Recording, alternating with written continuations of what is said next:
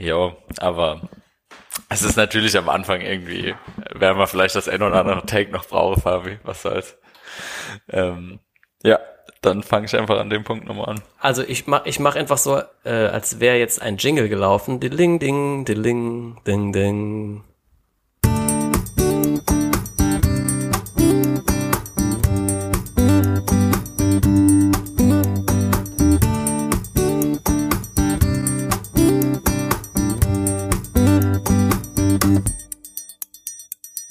Herzlich willkommen allerseits zur ersten Folge von Better Late Than Never. Mein Name ist Fabian und an meiner Seite habe ich meinen lieben Freund Jacques. Hallo. Hallo. Ja, ich freue mich, dass wir äh, hier loslegen können mit der ersten Folge ähm, dieses Podcasts, in dem wir uns vorgenommen haben, durch alle Spiel des Jahresgewinner durchzuspielen. Denn ich wollte schon lange gerne irgendwas Kreatives mit meinem Brettspiel-Hobby anfangen äh, außer dem Spielen an sich. Und mir fehlte nur bisher so ein bisschen die Idee für einen Podcast. Aber dann kam Jacques um die Ecke und hatte sich einen neuen Neujahrsvorsatz gefasst. Und Richtig.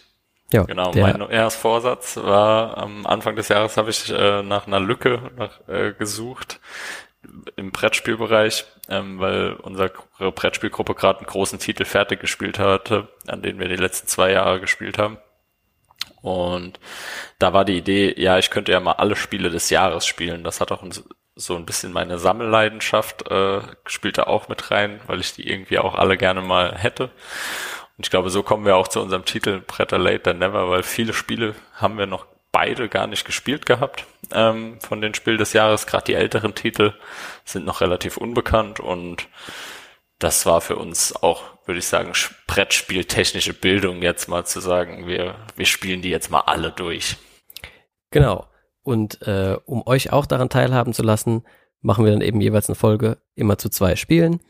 Ähm, wir werden den nicht chronologisch durchgehen, sondern wir fangen quasi bei dem ersten Spiel an, 1979, und beim jüngsten Spiel von 2021 ähm, und spielen da uns dann quasi so in die Mitte hin. Jede Folge immer einen Schritt äh, von beiden Enden der Skala in die Mitte und treffen uns dann irgendwann so um das Jahr 2000 in der letzten Folge dieser Serie.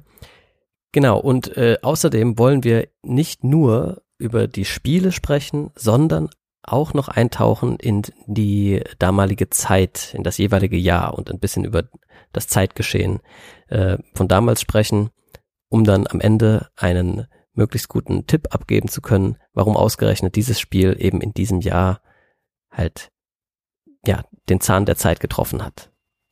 Ganz genau. Gut, und dann würde ich sagen, fangen wir auch direkt schon an. Ähm, diese Folge äh, beschäftigen wir uns mit dem Gewinner von 1979, dem ersten Preisträger, den es jemals gab äh, mit dem Spiel des Jahres, und zwar Hase und Igel und außerdem noch mit dem Gewinner von 2021, Mikro Makro. Ja, genau. Hase und Igel, natürlich irgendwie mit dem 79er schon direkt ein richtiger Klassiker und natürlich auch der erste äh, überhaupt Spiel des Jahres Gewinner. Ähm, freue ich mich, dass wir das äh, heute schon direkt am Anfang besprechen können. Und äh, Mikro Makro habe ich jetzt selbst dann erst das letzte Mal kennengelernt, als wir uns getroffen haben zum Spielen. Hatte ich vorher noch nicht gespielt. Ähm, freue ich mich aber auch, dass wir heute darüber natürlich sprechen können. Ja, ich auch. Und ähm, genau, was wir auch schon so ein bisschen auf dem Plan haben, ist, äh, es gibt ja seit 2012 oder 11 auch das Kennerspiel des Jahres. Und ähm, die wollen wir auch nicht ganz links liegen lassen, sondern äh, vielleicht gibt's ab und zu zwischen den eigentlichen Spiel des Jahres Folgen auch noch eine Reihe quasi ähm, mit den Kennerspielen des Jahres. Aber das müssen wir uns noch ein bisschen genauer überlegen dann, äh, wie oft und, und wann die dann jeweils reingestreut ja, werden. Die treffen wahrscheinlich auch theoretisch oder auch praktisch wahrscheinlich auch noch mehr unseren Spielernerv. Also die Kennerspiele sind wahrscheinlich auch für uns beides noch so Spiele, die wir auch regelmäßiger spielen. Ähm, ja, genau. Also da habe ich auch richtig Lust drauf, weil ich habe nämlich noch lange nicht alle gespielt aus den ja, letzten so geht's mir Jahren. Auch. Also. Und äh, genau. Ich habe mir auch heute, als ich die Liste durchgegangen bin, übrigens gedacht, wir könnten vielleicht auch, weil ansonsten wäre das ja quasi beim Kennerspielen nur ein Spiel pro Folge, äh, und die wären ziemlich schnell vorbei, dann die Serie. Man könnte ja auch ähm, quasi immer sich ein Jahr vornehmen und alle Nominierten äh, sozusagen spielen aus, Ja. dem, aus dem Jahr fürs Kennerspiel und dann dann gucken, äh, ob der jeweils der Richtige gewonnen hat oder nicht. Ne? Also vielleicht machen wir das so. Aber das ist alles noch Genau, heute Zukunftsmusik. starten wir das Ganze mal. Ganz einfach, ganz simpel. Und ich würde sagen, wir beginnen, weil so hat das Ganze ja vor langer Zeit begonnen, mit dem Jahr 1979 und dem Spiel Hase und Igel. Genau. Und ähm, ich denke, du bist, was Hase und Igel angeht, ja der eher der Experte. Du hast schon mehr Partien Ja, auf dem ich hatte Hase und Igel war ja im äh, Prinzip ich. mein Opener, äh, sowohl jetzt im Januar, als ich mit der Challenge eigentlich gestartet bin, als auch jetzt nochmal mit dir und äh, wir hatten noch eine Kollegin dabei, ähm, die auch wahrscheinlich öfter mit uns jetzt noch Spiele spielen wird in der Reihe. Ähm, und ja, Hase und Igel, äh, ich muss sagen, viele Sachen, ähm, die man so über dieses Spiel liest. Ich habe mich natürlich jetzt auch noch mal anders mit dem Spiel beschäftigt für den Podcast. Ähm, die stimmen einfach. Und zwar würde ich anfangen, vielleicht ganz kurz. Hase und Igel ist ja dieses klassische Fabelszenario. Ähm, das Spiel ist von David pa Parlett, äh, ein englischer Autor, der äh, das Spiel am Anfang gemacht hat. Tatsächlich ist das Spiel zehn Jahre alt gewesen zu dem Zeitpunkt 79 und wurde eigentlich 69 äh, designt, an, aber in einem ganz anderen Motto. Damals war, war es im Prinzip ein Raumfahrtmotto, passend zur Mondlandung. Da wäre es relativ einfach gewesen, irgendwie zu sagen, warum ist das jetzt irgendwie Spiel des Jahres geworden. Aber zu dem Zeitpunkt war das Spiel anscheinend von den Regeln einfach noch verdammt schlecht und kam dann im Reprint 1978 nochmal raus und hat es dann 79 geschafft zum Spiel des Jahres. Es hatte halt, oder es hat meines Erachtens äh, ein kleines Problem oder so. Oder das war auch irgendwie ein Problem, den äh, damals die Spieleverlage mit dem Spiel hatten. Es erinnert sehr an ein Kinderspiel, aber die Regeln erlauben es eigentlich Kindern gar nicht, dieses Spiel zu spielen. Also ähm, es ist zwar sehr simpel von den Regeln, aber es ist mathematisch einfach anstrengend oder aufwendig. Es ist äh, theoretisch, wenn man ganz einfach sagen will, ein ganz klassisches Rennspiel, Hase und Igel vom Motto natürlich her. Und das wird auch in dem Spiel gelebt, also das Thema wird total gut getroffen. Ähm, geht es darum, schnell ans Ziel zu kommen. Dabei muss man relativ smart wirtschaften. Es ist nicht ein klassisches Würfel-Glücksspiel, sondern man hat eine Währung, Karotten, und mit denen muss man haushalten. Und man kann die ganze Zeit versuchen, sage ich mal, clever zu haushalten und seinen Karottenhaushalt ähm, aufrechtzuerhalten, beziehungsweise ständig aufzufrischen. Ähm, aber ist, sag ich mal, schnelles oder ja, es gibt einfach super Catch-up-Mechaniken und es ist nicht irgendwie so, es gibt nicht aus meiner Sicht jetzt, und ich habe wirklich schon fünf, sechs verschiedene Partien oder verschiedene Runden Hase und Igel gespielt. Es ist jetzt nicht eine Strategie irgendwie die beste. Es ist, man kann gewinnen, wenn man am Anfang losrennt wie der Hase, oder man kann gewinnen, wenn man am Anfang äh, den Igel spielt und sich nach hinten fallen lässt. Genau, vielleicht äh, sollten wir mal kurz erklären, wie, wie genau das Spiel eigentlich abläuft. Also man hat ja äh, die Bewegungs, äh, die Bewegung, die man macht, die bezahlt man mit de diesen Karotten, die man in Form von Handkarten auf der Hand hat. Ne, jeder be beginnt mit äh, einer bestimmten Anzahl an Karotten. Das sind ziemlich viele, irgendwie so 70 oder so. Genau. Und um dann ein Feld vorzugehen, muss man eine Karotte zahlen. Um zwei Felder vorzugehen, muss man schon drei zahlen. Um drei vorzugehen, glaube ich, sechs und so Mathematiker steigert sich das langsam Gaußsche hoch. Summenformel. Heißt die so, ja? Ich, ich habe das als auf Englisch äh, äh, heißt das irgendwie Triangular Numbers Ja, nee, oder das so. Glaube ich. Also es ist quasi immer die Zahlen Summe davor, aller genau. äh, Zahlen davor äh, ist, ist dann die, die Kosten. Das heißt, je mehr Felder ich gehen möchte, umso mehr Karotten kostet mich das Ganz verhältnismäßig. Und ähm, ich kann deswegen halt mich entscheiden, ein bisschen langsamer zu gehen oder sogar manchmal dafür entscheiden, rückwärts zu gehen, denn das gibt mir wieder neue Karotten. Und äh, ja, muss halt irgendwie eine Balance finden zwischen nicht zu langsam, nicht zu lange warten, aber auch nicht zu schnell vorpreschen, sonst sind meine Karotten leer und ich komme gar nicht mehr voran. Und genau, zusätzlich hat man noch drei Salatkarten auf der Hand, die muss man loswerden im Laufe des Spiels. Dazu gibt's ein paar Felder, äh, das so Salatfelder, auf die muss man eben draufkommen ähm, und dann dort eine Runde aussetzen sozusagen. Dann ist der Salat weg. Und die darf man eben auch nicht verpassen, ne? sonst muss man am Ende des Spiels nochmal zurück. Und äh, ja, so wird das Ganze eigentlich, das hört sich dann, im ersten Moment dachte ich auch, das wird doch nur eine Rechnerei die ganze Zeit. Aber dadurch, dass die anderen Spieler auch die ganze Zeit was tun und die eventuell in die Quere kommen oder du ihnen in die Quere kommen kannst, ist das nicht so trocken, wie ich im ersten Moment gedacht habe. Es ne? gibt Sondern diese man, Interaktion, ja. Man, genau, und, und dann, dann gibt's noch ein lustigen, lustiges Glückselement. Äh, ne? Da gibt's ja diese genau. Hasenfelder noch. Wenn man auf die drauf springt, dann wird so eine Art Ereigniskarte wie bei Monopoly gezogen. Und meistens kommt irgendwas Schlechtes, also du musst irgendwie Karotten abgeben oder eine Runde aussetzen oder irgendwie sowas. Aber es kann auch äh, teilweise was Gutes passieren. Und ja, das ist so ein bisschen, äh, du hast am Anfang gesagt, das ist so ein bisschen der Verzweiflungsakt, wenn du weißt, ich kann es nicht mehr schaffen, äh, außer mit viel Glück dann äh, zockt man vielleicht. Ja, genau. Und das, also ich liebe dieses Element in dem Spiel auch. Und in der zweiten Runde, die wir dann gespielt haben, wurde es ja auch intensiv genutzt, das Hasenfeld.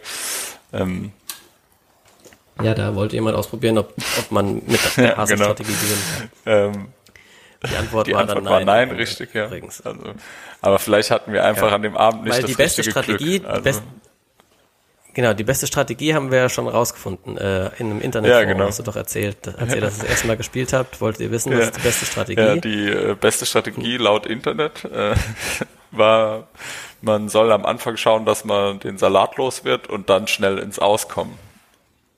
Es gibt noch so, ah, ja, genau. so ein letztes also, mathematisches Element in dem Spiel, auf das wir jetzt noch nicht so eingegangen sind, weil man darf zum Schluss nicht unendlich viele Karotten noch haben. Also äh, der erste Spieler, der ins Ziel läuft, darf nur noch zehn Karotten haben.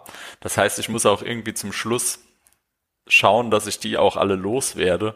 Das heißt, gerade so am Ende, das war dann bei mir in der letzten Runde, die wir gespielt haben, nicht so, aber in allen davor, gerade am Ende stellt sich dann so ein Prozess ein, ich muss jetzt irgendwie errechnen, gehe ich jetzt irgendwie einmal zehn Felder, gehe ich zweimal fünf Felder, gehe ich irgendwie einmal elf, einmal äh, eins zurück oder wie auch immer, so dass ich quasi die Karotten auch wirklich so loswerde, dass ich auch ins Ausgehen darf. Äh, ansonsten nämlich in der letzten Runde, glaube ich, da haben äh, der eine, also ein Mitspieler und eine Mitspielerin haben, glaube ich, beide irgendwie drei Runden aussetzen müssen. So kann man dann auch Karotten loswerden, äh, bevor sie dann ins Ziel gehen können. Und das genau. kann dann manchmal auch zwischen Sieg und Niederlage natürlich entscheiden. Genau.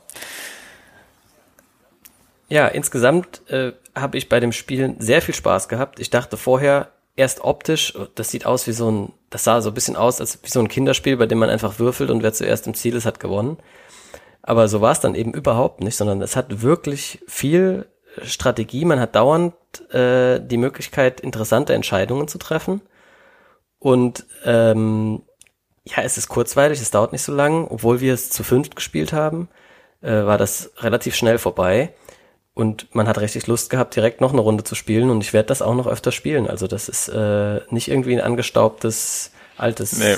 Genau. Äh, ich glaube, dieses mit dem äh, Kinderspiel äh, und so weiter, das Objekt kommt halt auch wahrscheinlich so von der Erwartung. Man hat ja jetzt nicht viel Spiele aus dieser Zeit gespielt. Man kennt zwar natürlich auch ältere und so weiter, aber du weißt ja nicht, was dich jetzt irgendwie beim Spiel des Jahres 79 erwartet. Also bei den ganzen modernen Titeln, da, da hat man so eine Vorstellung und so, aber ja, und aber wir waren ja vor allem nicht die Einzigen. Also schon zu seiner eigenen Zeit äh, hat der Ravensburger Verlag, in dem das erschienen ist, ist erstmal als Flop ja, äh, einkalkuliert. Ja. Ne, die dachten, das wird nix. Das wird einfach nix, weil das es sieht so, aus wie ein Kinderspiel und dafür ja, ist es einfach Kinder, für Kinder ist es halt zu kompliziert. Zu. Also, weil es genau. Halt und dann vielleicht Elemente. auch wegen des ja, vielleicht auch wegen des Spiel des Jahres Awards hat es dann am Ende äh, eben aber doch Erfolg gehabt und ist mittlerweile seit 30 Jahren immer wieder ja. neu aufgelegt worden.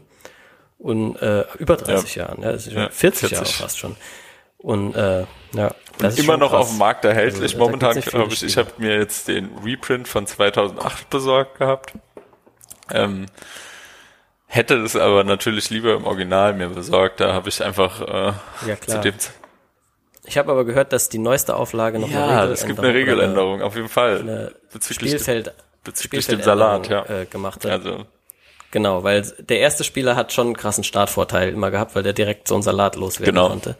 Und jetzt ist das wohl so geregelt, dass man mit dem ersten Zug da gar nicht Richtig. mehr hinkommen kann. Ja. Was ich noch interessant fand, äh, war, dass ähm, das Spiel unter anderem deswegen äh, auch ja so so erfolgreich war, auch auch von Kritikern so gelobt wurde, weil es besonders innovativ war zu seiner Zeit, indem es nämlich die Bewegung, die Aktion Bewegung, die man machen konnte, komplett auf strategische Entscheidungen reduziert hat. Also es gab kein gewürfeltes Bewegen ja. mehr oder so irgendwie, also kein Glückselement, sondern du hast dich ganz bewusst dafür entschieden, wie weit du gehst und was du dafür bezahlst. Und das war eben, das gab's so bis zu dem Zeitpunkt einfach. Richtig, es ist und hat, es hat damit eine ganz neue Art von Spiel sozusagen. Und das quasi in dieses so Genre Rennspiel einzubauen, ist natürlich, das ist die Innovation gewesen, ne, mit der wir hier. Genau. Und, und hat, äh, ja, seitdem eben auch viele Nachahmer gefunden. Äh, auf, auf diese oder andere Weisen, aber das Prinzip an Klar, sich hat ja. eben, äh, ja, viele Spiele stark beeinflusst, denke ich. Ja, und also ich meine, du hast es schon gesagt und ich äh, habe es, glaube ich, auch schon ein bisschen rausklingen lassen. Also es war ein unheimlich tolles Spielerlebnis. Also ich habe auch wenige Abende gespielt, wo nicht dann irgendwie nach, also ich habe keinen Abend gespielt, wo nicht nach der ersten Runde gesagt wurde, ja komm, jetzt spielen wir noch eine Runde. Weil es einfach, ähm, ja, man hat Lust, das Spiel nochmal zu spielen, wenn man es dann verstanden hat, so richtig und sich denkt, ah, jetzt weiß ich, wie es geht. Und ja, meistens gewinnt dann doch ein anderer, genau. aber gleichzeitig da muss man halt durch. Genau, also ich habe das Gefühl, man kann das wirklich zigmal spielen, jedes Mal was anderes ausprobieren und es ist halt trotzdem immer wieder spaßig und man hat es ganz schnell erklärt, kann es in einer bis zu einer Sechserrunde ja. spielen, was ja auch manchmal äh, wichtig ist, wenn man mal eine größere Gruppe hat und will nicht äh, ein Spiel spielen, das irgendwie fünf Stunden dauert. Hase und Igel, sehr zu empfehlen. Auf jeden Fall. Äh, und das zeigt sich auch daran, dass es über zwei Millionen Mal in zehn verschiedenen Sprachen äh, verkauft wurde und es, habe ich gelesen, gab sogar äh, in Argentinien und in der ehemaligen Tschechoslowakei Wahnsinn, ja. Und das gibt's von Gesellschaftsspielen nicht so oft. Äh, da, da muss jemand schon richtig Bock auf das Spiel haben. Nee, das habe ich auch gelesen mit den Raubkopien und habe mich auch äh, hab mich auch sehr schockiert. Also das, ja. Vor allem in Argentinien und in der Tschechoslowakei. Also das war, das, da, da habe ich hätte ich Hase und Igel irgendwie gar nicht hingesteckt jetzt. Nee, äh, das hat, nicht. Äh, genau. Also schon einen weiten Weg hinter sich. Äh, Im Original übrigens ist das ein Hase und eine Schildkröte. Da haben wir uns auch noch drüber unterhalten. Also in der Fabel, die Fabel gibt es in verschiedenen Versionen. Mit Schildkröten und mit Hasen, je nachdem, wo man herkommt. Und oh, mit Igel. Ja. Der Hase ist immer dabei. ja, der Hase ist halt auch einfach schnell. Ja. Äh, ich habe äh, noch kurz zu den Gewinnern am Abend. Also ich glaube, die erste Runde hatte ich gewonnen, aber das war auch ein klarer Vorteil, weil ich das Spiel halt vorher schon gespielt hatte und die zweite Runde ja. hat deine Mitbewohnerin gewonnen, oder? Richtig, die, die ist aber auch äh, theoretische Mathe Mathematikerin, also das war dann klar. Ja. Äh, aber genau, das, aber daran zeigt sich auch, dass das nicht irgendwie ein triviales Spiel ist, sondern man kann da eben, hat eine Lernkurve dabei. Ne? Also, Auf jeden Fall, ja, ich glaube äh, auch. Ja. Also man, man kann auch gut werden in Hase und Igel, da bin ich mir sicher. Ja, es gibt Aber, wahrscheinlich auch die perfekte Runde, die kann man bestimmt berechnen mit irgendeinem ja. äh, schlauen Programm. Äh, aber mit Mitspielern wird's halt nicht mehr gehen. Genau, die sind ja. unberechenbar. Aber du könntest quasi immer den optimalen Zug berechnen wahrscheinlich. Äh, ja, das aber das ist, gehen, ja. äh, das macht keiner und äh, das würde dann wahrscheinlich auch keinen Spaß mehr machen. Gut, sollen wir mal zum Jahr switchen. Was war 1979 so los? Äh, wir haben, glaube ich, beide so ein paar ja, Fun Facts oder manche sind auch nicht so fun äh, aufgeschrieben. Wir können ja mal gucken und abgleichen, was wir da so gehabt haben. Und also als erstes ähm, würde ich auf jeden Fall die Metallindustrie feiern, weil die haben 1979 angefangen zu streiken für die 35-Stunden-Woche. Äh, Stimmt, das habe ich auch gelesen. Und äh, hast du auch nachgeschaut, wann sie es dann durchbekommen haben? Nee.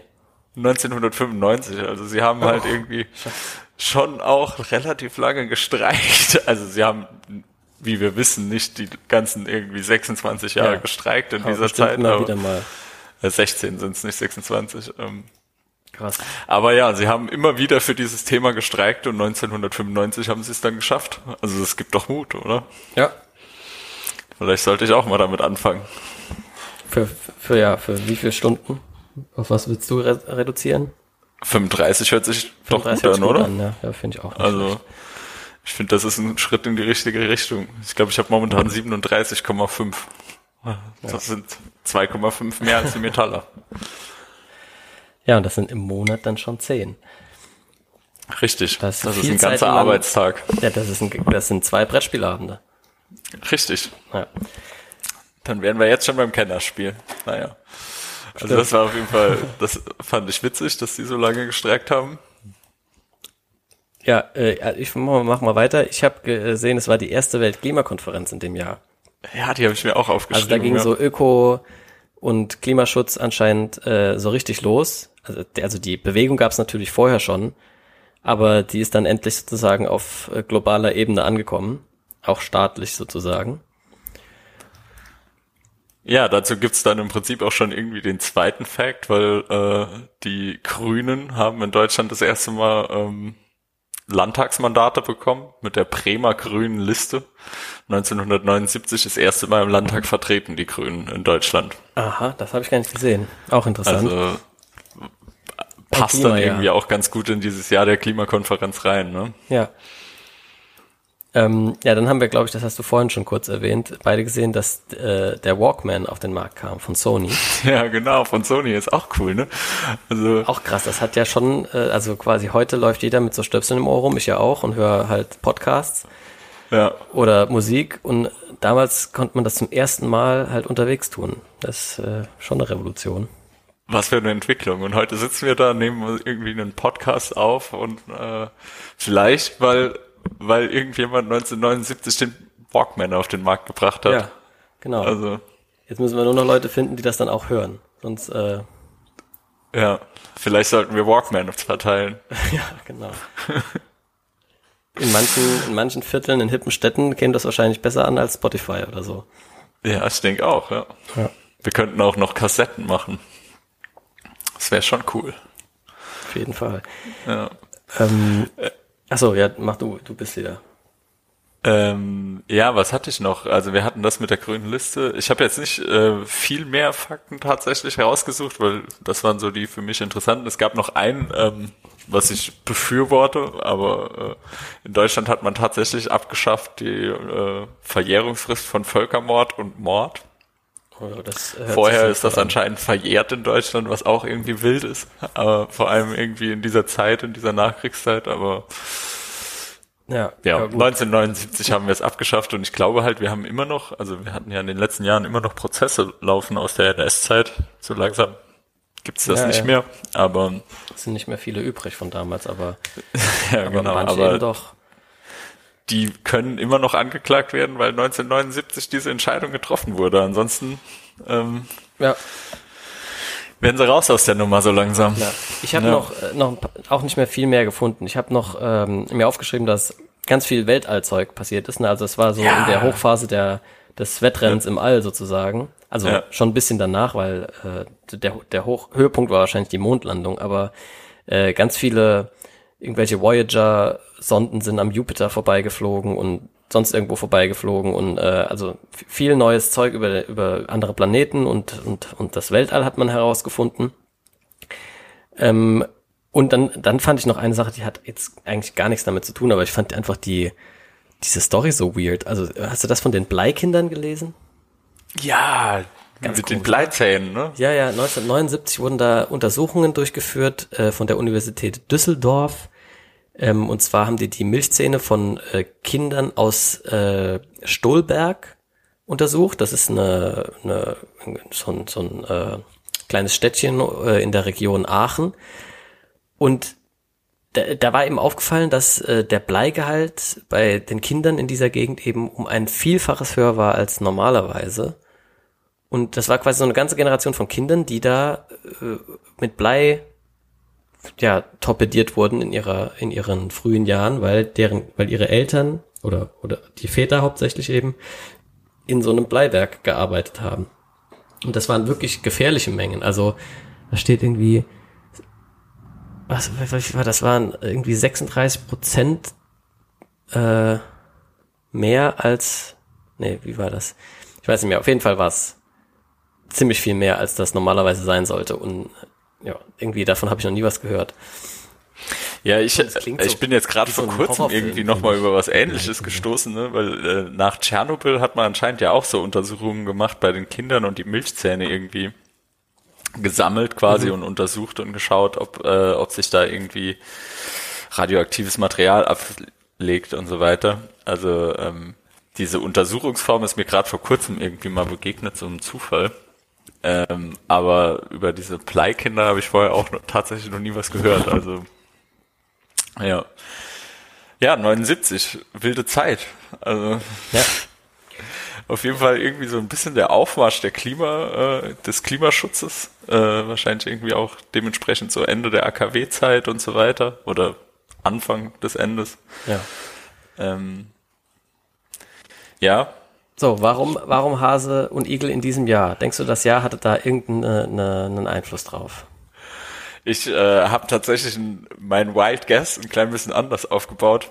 Äh, also natürlich habe ich damit direkt schon irgendwie unser Format äh, ausgehebelt, aber meine Wild Guess geht in eine andere Richtung, weil Anfang des Jahres 79 äh, wurde Christian Lindner geboren, von der FDP. Und äh, ich glaube, Christian Lindner ist bei der FDP gelandet, weil Hase und Igel 79 Spiel des Jahres war und es ja im Prinzip nur um Wirtschaften geht. Ähm, so. Und deswegen haben wir ihn heute als Finanzminister. Meinst du, er hat das als Kind Das ist meine Wild Guess. Okay, ja klar. Nee, das äh, macht auf jeden Fall Sinn. Äh, ja, ich habe versucht, mich mehr an unsere eigentliche Idee zu halten und das war ziemlich schwierig, weil ich gar keine Anhaltspunkte hatte eigentlich, außer dass das eben so ein Klimajahr war ja. und in Hase und Igel um Möhren und Salate geht. Und das äh, dachte ich mir, vielleicht hat das irgendwie besonders viele Leute angesprochen damals, Gemüse. Äh, aber ähm, ja, und eigentlich natürlich muss, wenn man ehrlich ist, war das Spiel ja schon zehn Jahre alt, wie du gesagt hast. Und 1969 wäre der Guest ziemlich leicht gewesen. Da wollte da jeder zuerst zum Mond gewesen. kommen. Und ja, genau. äh, dann zehn Jahre später war das nicht mehr so aktuell und da musste man halt was anderes finden. Und diese Farbe bietet sich an, weil es die überall gibt und die jeder kennt. Macht theoretisch Sinn. Ich würde aber dann tatsächlich auch auf dieses 69er Thema, weil das hast du ja gerade eben schon richtig gesagt, 79 gab's das ja auch. Also diese ganzen Sonden, äh, ja, aber dann hätte man Weltraumthema. Ich will zuerst mit der Sonde am Jupiter vorbeifliegen, ist doof. Ich will zuerst auf dem Mond landen, ist cool. Man hätte ja. vielleicht das Rennen zum Mars schon eröffnen können oder so, aber da, das wäre vielleicht noch ein bisschen zu früh gewesen.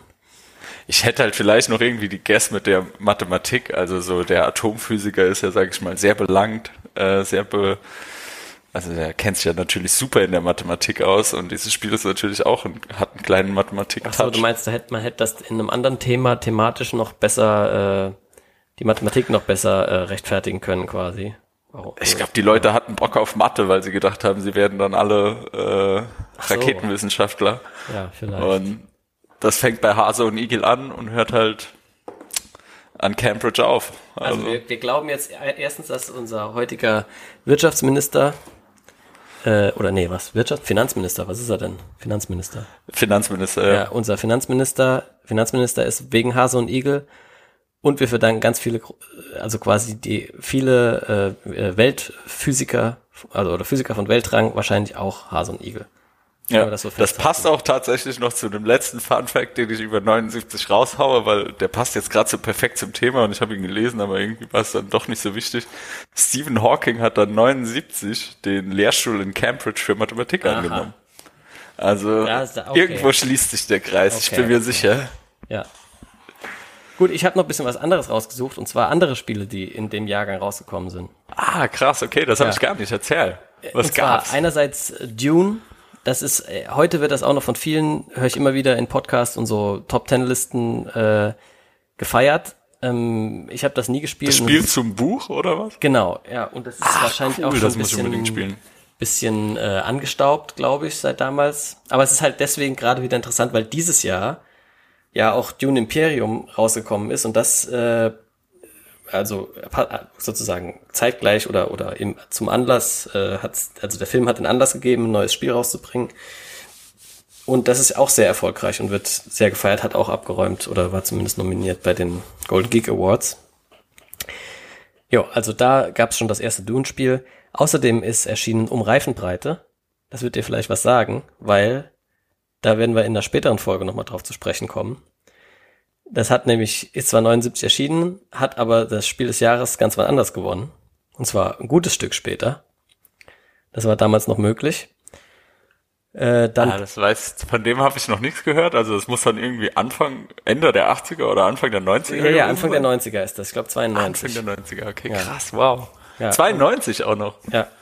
Mein Geburtsjahr und das weiß ich nicht. Hi, hi, hi. Jetzt, jetzt weiß das. Das ist so ein Fahrradspiel. Ja. Ähm, können wir da mal gucken. Das wird interessant, weil ich weiß noch nicht, wie dort die Bewegungsabläufe äh, sind. Vielleicht ist das von Hase und Igel auch bisschen beeinflusst. Ähm, das zweite Spiel, das 79 rausgekommen ist, das war ein anderes Spiel des Jahres wurde, ist Dampfross. Ja, das ähm, habe ich auch schon gespielt. Genau. Also, ja. Dann ist noch ein Spiel rausgekommen, das heißt Stop Thief. Das wird auch heute noch gespielt. Das ist äh, ein ganz lustiges, einfaches Spiel. Das habe ich aber selbst noch nie gespielt. Und jetzt kommt es noch zwei coole. Das eine, Happy Hungry Hippos, ist ja auch ein Allzeitklassiker ja. äh, geblieben. Ein richtiger ähm, Klassiker, ja. Genau, vor allem wenn man irgendwie äh, schiefe Böden hat, hat das zu viel Streit geführt. Und äh, das andere, das würde dich jetzt freuen, ist Junta. Ach nee, ja Runter ist in dem Jahr rausgekommen, genau. 79. Ja. Ah, eins meiner absoluten Lieblingsspiele. Genau, das, ja. das steht ja auch auf unserer Liste, dass wir irgendwann mal spielen müssen. Auf jeden Fall, das müssen genau. wir spielen. Ja, äh, das wäre es dann zum Jahr 79. Und War schon könnten, ganz schön umfangreich, das Jahr 79, aber ja. Jo. Ähm. Und äh, jo, jetzt könnten wir halt auf äh, die, die, diesen äh, Teil äh, der Folge schließen und uns noch das zweite Spiel und Jahr genauer angucken. Okay, dann gehen wir jetzt zum Jahr 21, also dem letzten Jahr. Beziehungsweise vielleicht hört ja jemand diese Folgen hier auch irgendwie in fünf Jahren oder zehn Jahren. Äh, dann war es natürlich nicht letztes Jahr. Aber von unserer Perspektive aus war es letztes Jahr. Und es war im Allgemeinen kann man sagen, nicht so das coolste Jahr in unserem Leben wahrscheinlich für viele Leute, denn 2021 stand natürlich komplett im Zeichen von Corona. Aber bevor wir über das Jahr selber reden, würde ich sagen, reden wir mal kurz über das Spiel aus diesem Jahr, das den Preisspiel des Jahres gewonnen hat, nämlich Micro Macro Crime City. Das ist von Johannes Sich, ist äh, bei der Edition Spielwiese und Pegasus äh, erschienen.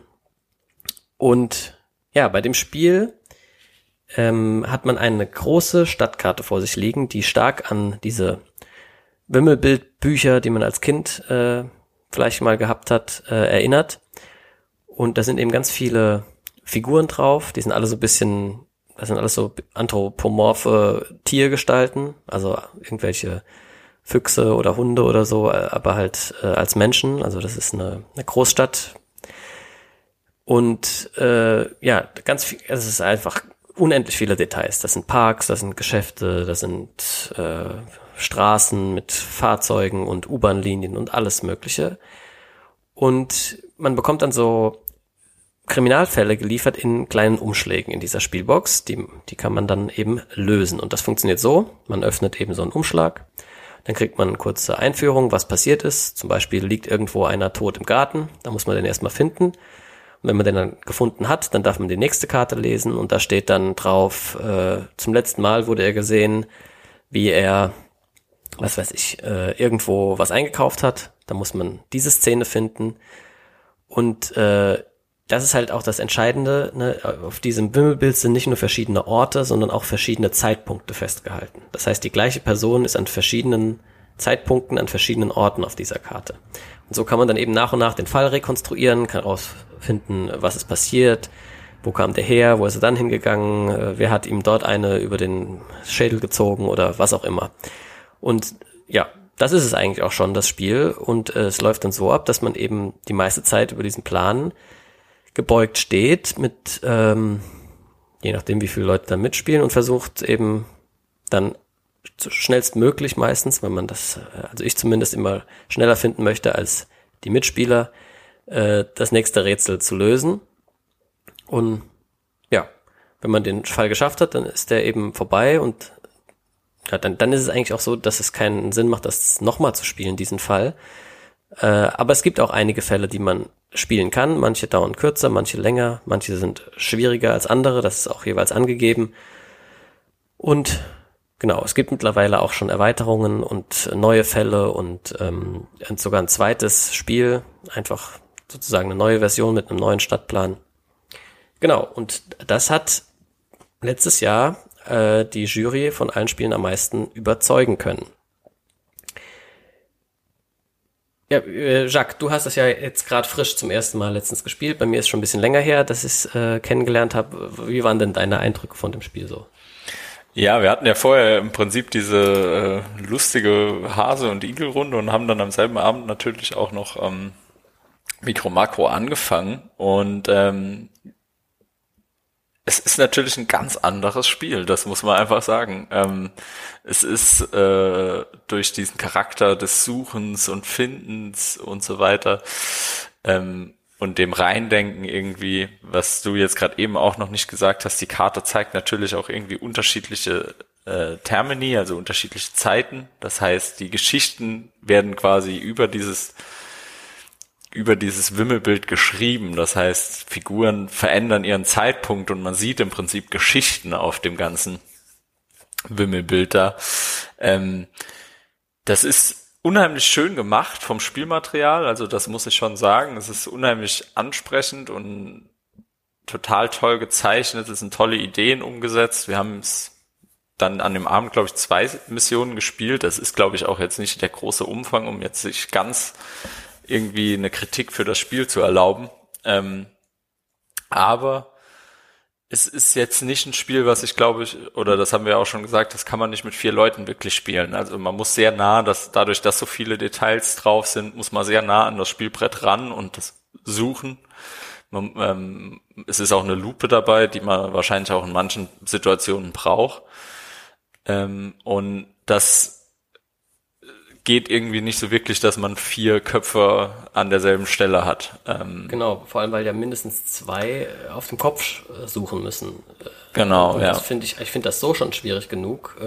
Ich bin da auch besonders schlecht drin, glaube ich, aber auf dem Kopf ist das für, für mich und glaube ich auch viele andere nahezu unmöglich, da mitzukommen.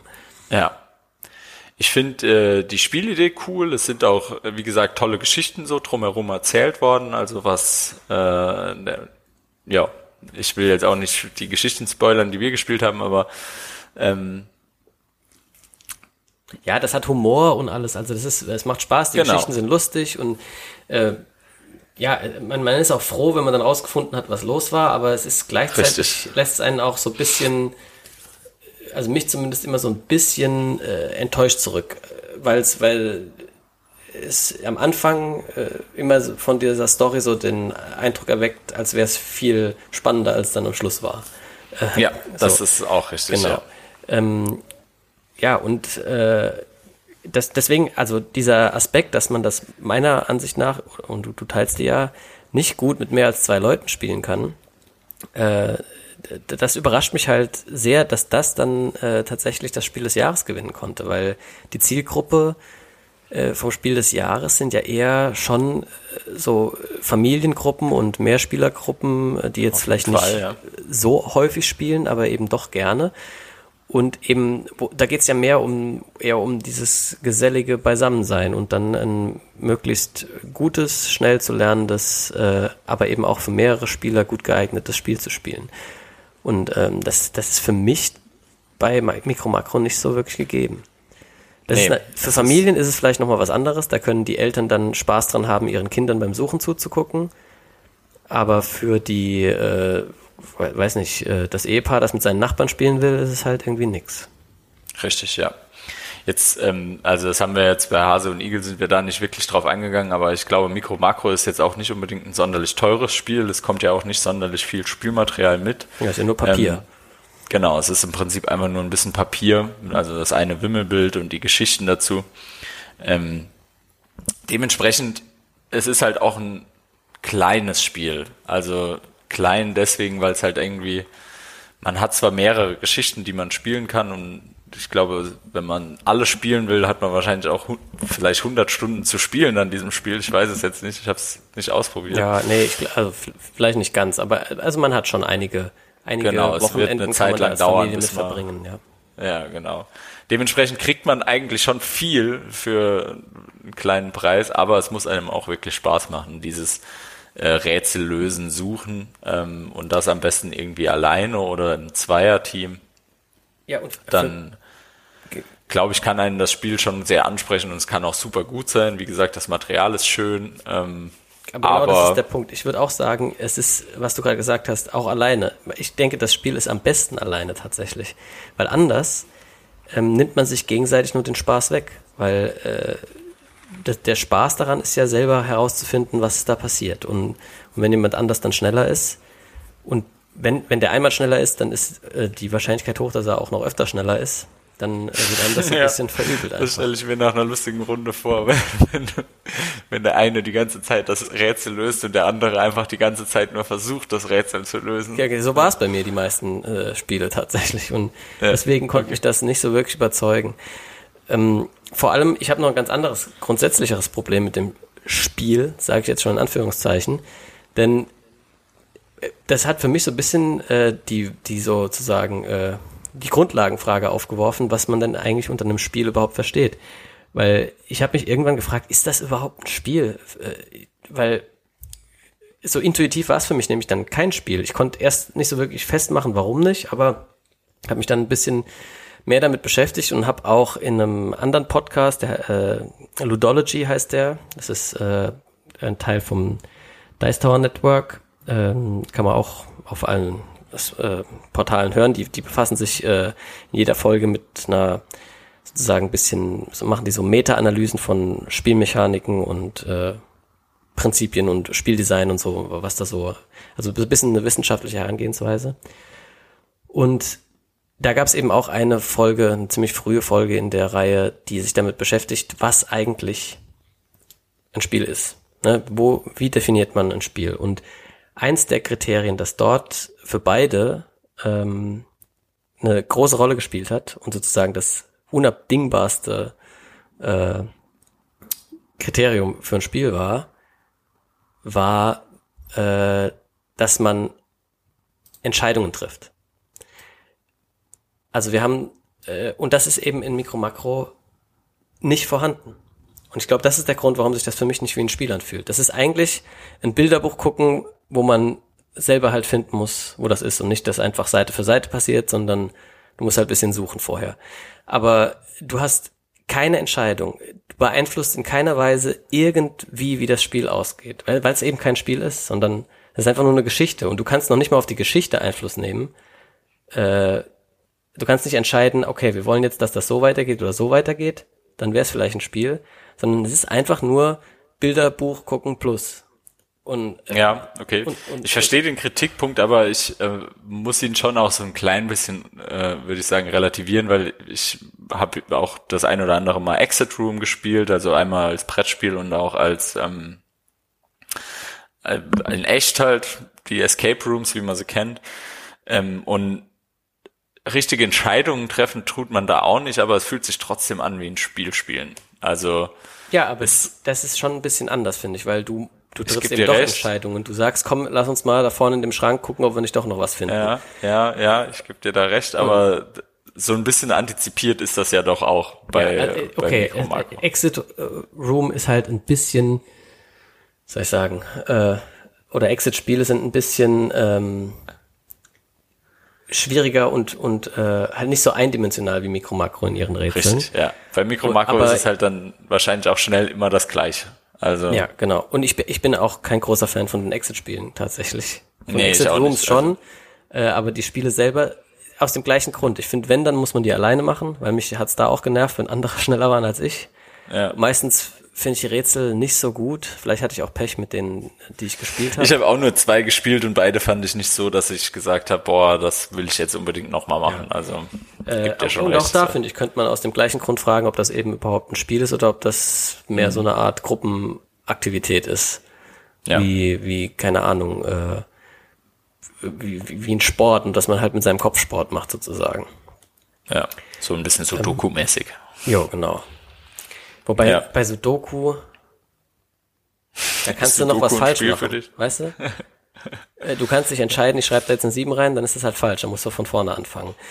Das ist wenigstens so ein bisschen was, wo du Einfluss auf, darauf nimmst, ob das jetzt geklappt hat oder nicht. Aber bei Mikro Makro kann es gar nicht nicht klappen. Ja. Du kannst halt in der Mitte irgendwo aufhören oder so, aber, aber du, du, du machst nie irgendwas, was irgendwas verändert. Also es ist völlig egal, ob du jetzt da warst oder nicht, das, das hat, das hat sich nichts geändert. Es hätte jeder spielen können und es geht genau gleich. Das ist so, also ich, man merkt, glaube ich, dass ich kein Fan von Mikro Makro bin. Und dass ja, es mich fast schon ein bisschen ärgert, dass Mikro dass Makro gewonnen hat. Gewonnen ja. hat, ja, weil äh, es war mitnominiert war zum Beispiel Robin Hood. Mm. Und das ist halt ein richtiges Spiel. Also da habe ich selbst noch nicht gespielt, aber viel Videos dazu gesehen und das ist halt wirklich interessant und das erzählt auch eine Story, aber du ja. beeinflusst die eben auch.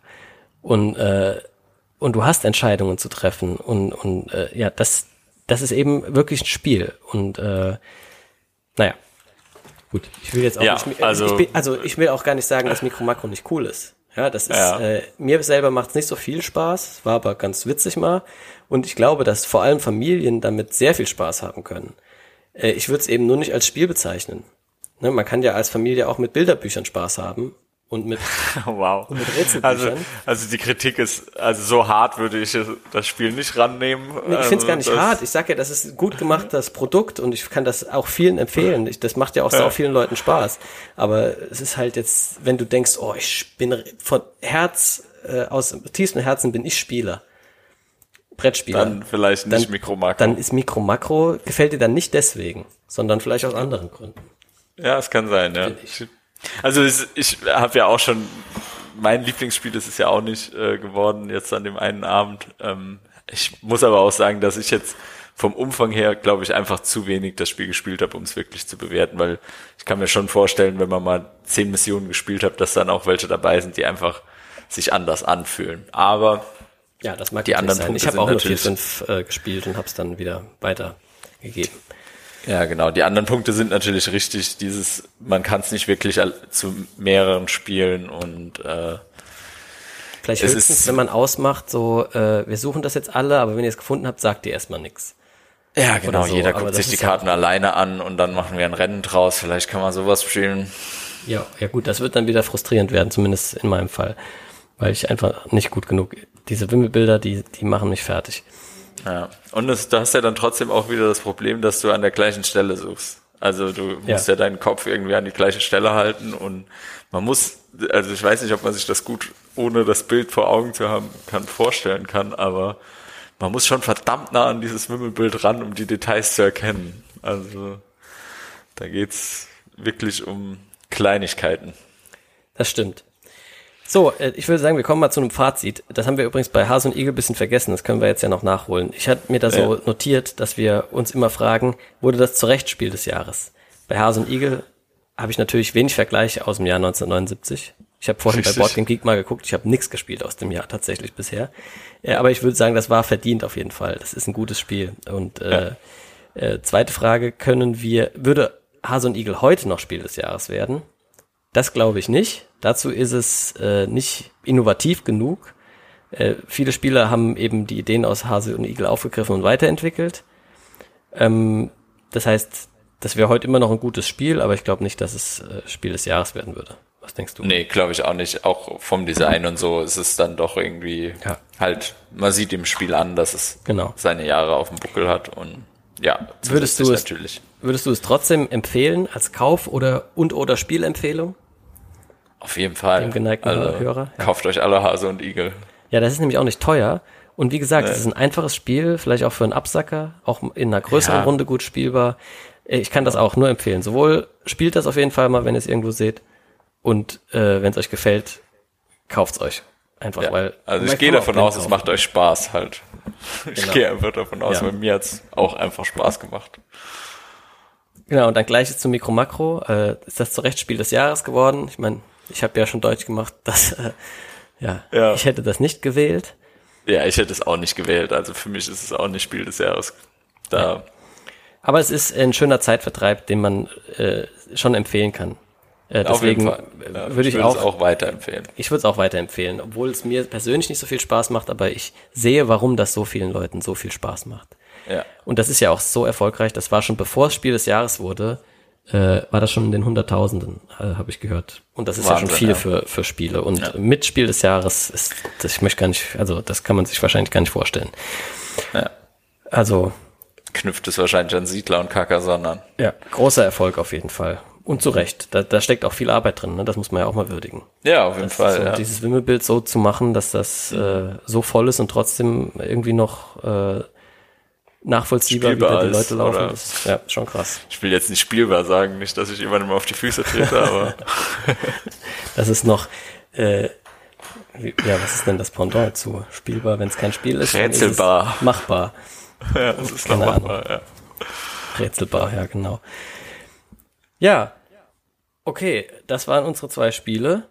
Das waren unsere ja. zwei Jahre. Ach nee, das Jahr 2021. 2021, ja. Ja, also da gibt's nicht viel zu sagen. Es war halt äh, ein Corona-Jahr, es war viel Quarantäne, viel äh, Impferei und so. Also ich, es ging eigentlich jeden Tag immer nur irgendwie um Corona, habe ich so im Rückblick das Gefühl. Abgesehen Nicht jeden Tag, außer am 6. Januar. Weil was war am 6. Januar? Am 6. Januar? War das der Freedom Day? ja, das war der Sturm auf das Kapitol in Amerika. Ach so, das, nee, ja, stimmt. Ach, den gab's auch noch. Ja, richtig. Ja, und, und ich meine, Olaf Scholz, die erste Ampel, glaube ich, oder? Ja, ach so, das wollte ich auch noch sagen, genau. Es gab ein paar politische Wechsel, die waren ganz interessant. Also ja. Joe Biden äh, löst Donald Trump ab und äh, ja, Merkel dankt ab nach langer Zeit. Das sind natürlich schon einschneidende Sachen, äh, die, die, ja die sich jetzt im Moment noch nicht so krass anfühlen, vielleicht, aber in ein paar Jahren wird man schon merken, das waren wichtige äh, Dinge.